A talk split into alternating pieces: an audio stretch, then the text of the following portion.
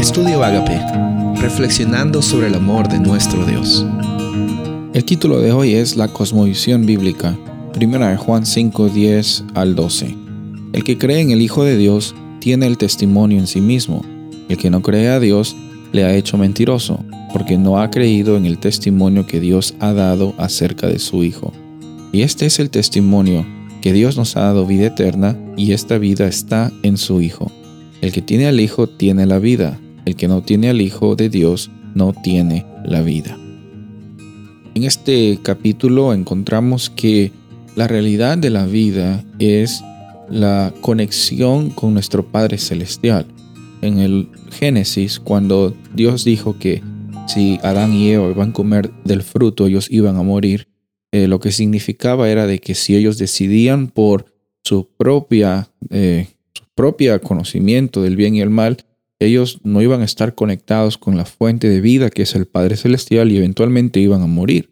Eventualmente iban a dejar de existir. Separados de Dios, separados de la fuente de vida, eh, no podemos subsistir por nosotros mismos. Eso es lo que dice la cosmovisión bíblica. Cosmovisión es una palabra un poquito compleja, pero que significa la forma o la perspectiva de ver al mundo según lo que la Biblia dice, la cosmovisión bíblica es la perspectiva de ver al mundo como la Biblia lo dice.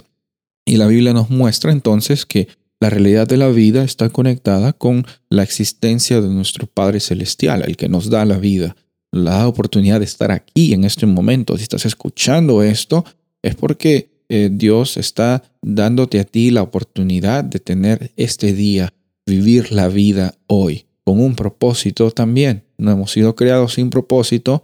El enemigo nos hace pensar que no tenemos propósito, pero sí lo tenemos. Y en este contexto encontramos que también no hay una compatibilidad, no es compatible la idea de que las almas que desobedecen a Dios o que, o que no están de acuerdo con eh, esta experiencia de abundancia van a estar viviendo para siempre en el infierno.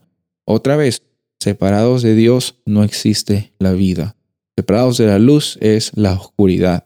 Entonces la, la existencia de un alma inmortal, ya sea que esté en el cielo, bueno, o que esté también en el infierno, como algunas denominaciones creen, no está conectada con la realidad de que Dios es el dador de vida.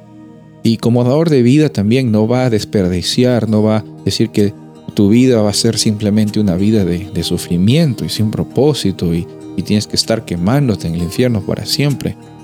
Tu Padre Celestial no te ve así. Él hoy día anhela que tú siempre reconozcas el propósito que Él tiene para ti y en cada momento agradezcamos, respondamos a ese amor, a la iniciativa que Dios te ofrece.